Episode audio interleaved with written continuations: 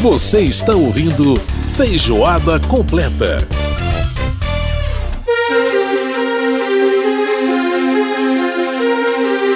Estamos de volta com Feijoada Completa, virando a página musical. Agora você está ouvindo Jean-Michel Jarre, o mago dos teclados, né?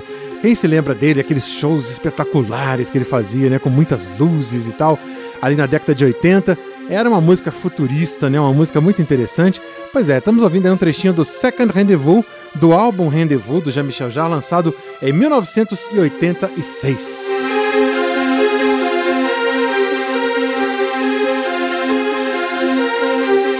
Aliás, é, esse disco foi feito, inclusive, em homenagem aos astronautas da Challenger, aquela nave que você se lembra teve aquela, aquela explosão né, em 1986, janeiro de 86, a explosão da Challenger, que um, um choque para a humanidade, né?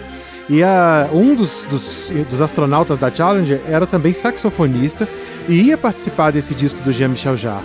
E aí, com o, com o acidente, com a morte de todos os astronautas, né, o Jean-Michel Jarre transformou esse disco num disco em homenagem aos astronautas da nave Challenger.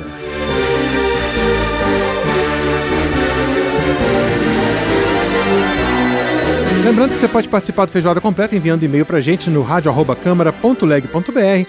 Pode participar também no WhatsApp 61 999 78 90 80. Bom, gente, a gente colocou essa música aí, né? Porque né, sempre que a gente fala dessas coisas mais futuristas assim, é legal a gente ouvir um pouquinho de Jean-Michel Jarre, né?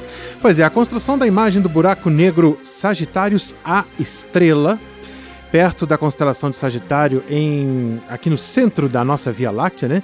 É certamente um dos grandes eventos da astronomia em 2022. A combinação de vários telescópios que simularam, né, com a soma deles, uma lente do tamanho do planeta Terra possibilitou uma imagem incrível, né?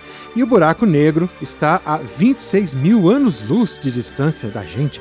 Mas o que é exatamente esse fenômeno, hein? Como podemos uh, detectá-lo? Se ele está tão longe de nós? Pois é, a pesquisadora em astrofísica da USP, Roberta Duarte, desenvolveu um método de estudo do buraco negro, né, utilizando inteligência artificial. E sobre esse estudo, também sobre os buracos negros em geral, vai explicar um pouco para a gente desse fenômeno, ela vai conversar com a gente agora. Roberta Duarte, prazer em falar com você. Como é que tá? Tudo bem? Tudo bem, obrigada pelo, pelo convite. Muito bom. Mas tô bem, também tá frio aqui em São Paulo, mas é, frio, essa semana não tem nem o que falar, né? Tudo quanto é lugar tá é, frio. Tá, tá difícil para todo mundo. Bom, Roberta, é, como estudiosa desse tema, dessa matéria, né? Como é que você recebeu a notícia, digamos aí, dessa construção de imagem dos Sagitários? Porque, na verdade, assim, é, não foi uma foto especificamente, né? Foi um algoritmo que juntou várias vários telescópios e tal para poder dar essa imagem que a gente recebeu aí, que a gente viu na internet, para tudo quanto é lado desse buraco negro no centro da Via Láctea. Como é que você recebeu essa, essa notícia como estudiosa do assunto? Ficou empolgada? Fiquei, fiquei empolgada e principalmente porque ele é o buraco negro mais próximo de nós, né? O buraco negro supermassivo mais próximo da Terra. Então é, é, é legal ver, assim, acho que é o buraco negro que a gente pode chamar de nosso, já que em cada galáxia é esperado que tenha pelo menos um buraco negro supermassivo, uhum. e a Via Láctea, então, tem um buraco negro supermassivo dela. Então, assim, é, é, é uma coisa empolgante ver, assim, o, o, talvez a razão pelo qual estamos aqui, a gente está vendo a carinha dele pela primeira vez desde que ele assim foi detectado há décadas e décadas atrás. Uhum. Então, assim, é muito, é muito empolgante ver. Pois é. Bom, você falou de buraco negro supermassivo. Eu queria que você explicasse um pouco para o nosso ouvinte, né, que de repente não tem aí muito contato com essa questão da física. O que é exatamente um buraco negro, hein? Bom, é, o buraco negro ele, ele tem essa fama de ser ralos e objetos que saem engolindo tudo que vê pela galáxia ou pelo universo.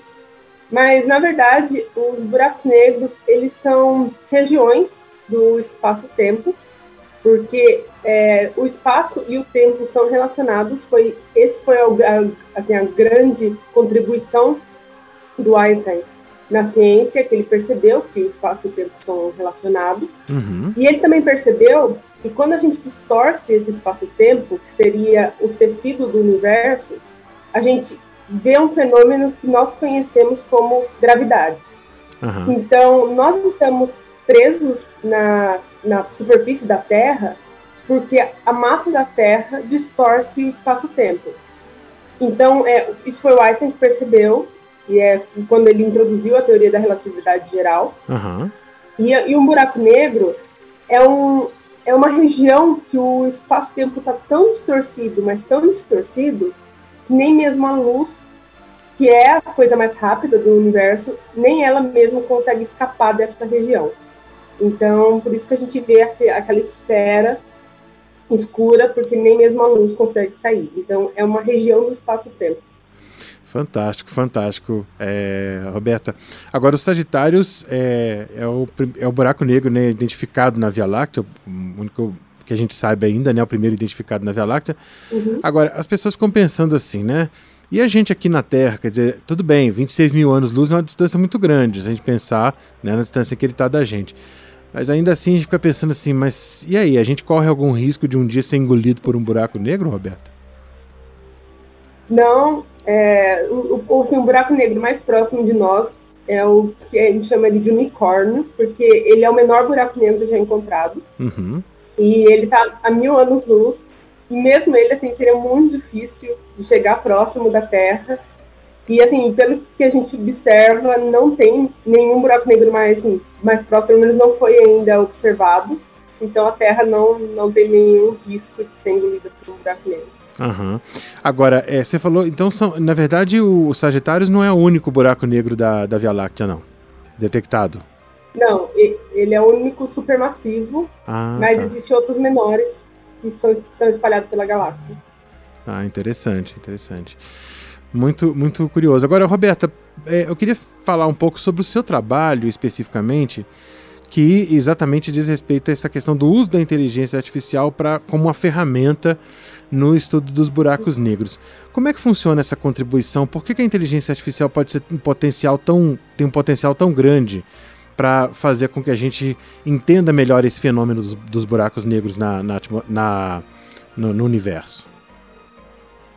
Bom, é, os buracos negros, eles, como eles são objetos muito difíceis de serem observados, né? A primeira foto veio em 2019. Uhum. Nós não conseguimos é, olhá-los diretamente, como a gente consegue fazer com galáxias, por exemplo.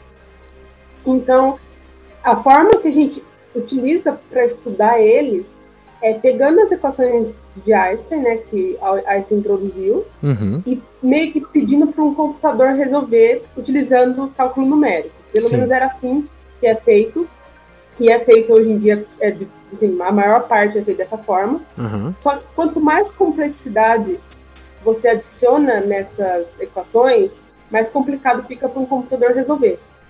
E a gente atingiu uma barreira computacional e, e, e, temporal também, porque demora muito. Cada simulação pode de sete dias até mais de um mês, rodando dia e noite. Nossa. Então, é, é necessário ter novas técnicas e novos métodos para acelerar esse processo.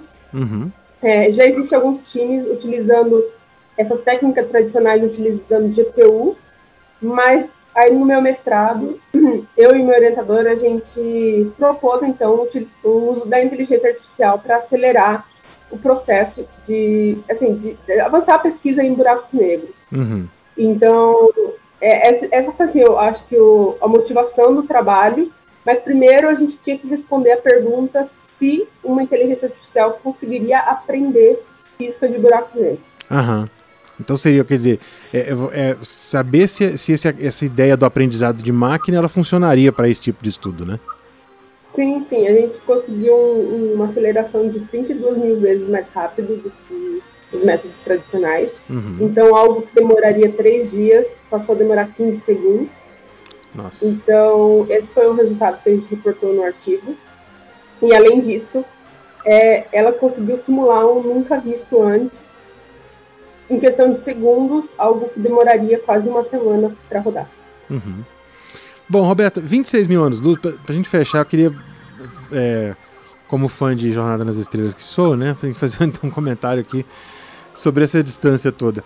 Bom, 26 mil anos luz é, pode significar que o que a gente está vendo hoje aconteceu há 26 mil anos atrás, porque a velocidade que a luz né, percorre aí é, e é o que é o tempo que a luz é, leva para poder chegar até nós seria esse, esse período, né?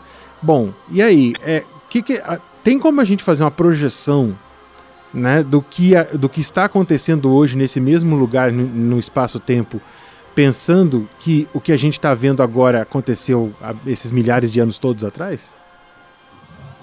Assim, é, a gente não, porque o buraco, o Sagitário da Estrela, né? Ele, quando a gente está olhando ele, né? E desde que a gente descobriu ele, então assim, da décadas atrás, uhum. ele é um buraco negro relativamente calmo, porque ele não está se alimentando muito, então ele é bem assim, ele está tá num estado que a gente chama de um estado tranquilo. Uhum.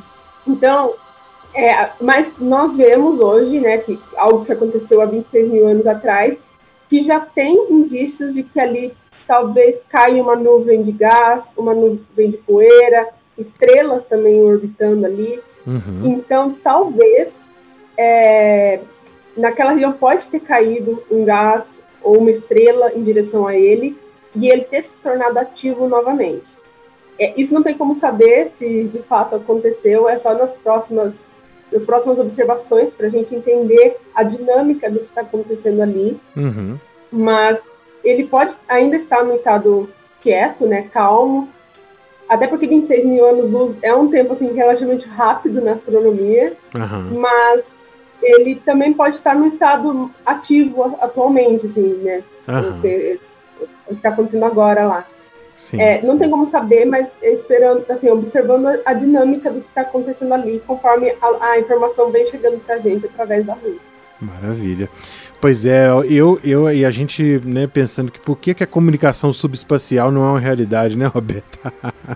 Quem assistiu Jornada nas Estrelas e viu o pessoal se comunicando com, com espaços e planetas que estão a milhares de anos-luz da gente e, e a comunicação era instantânea. Era muito bom, né?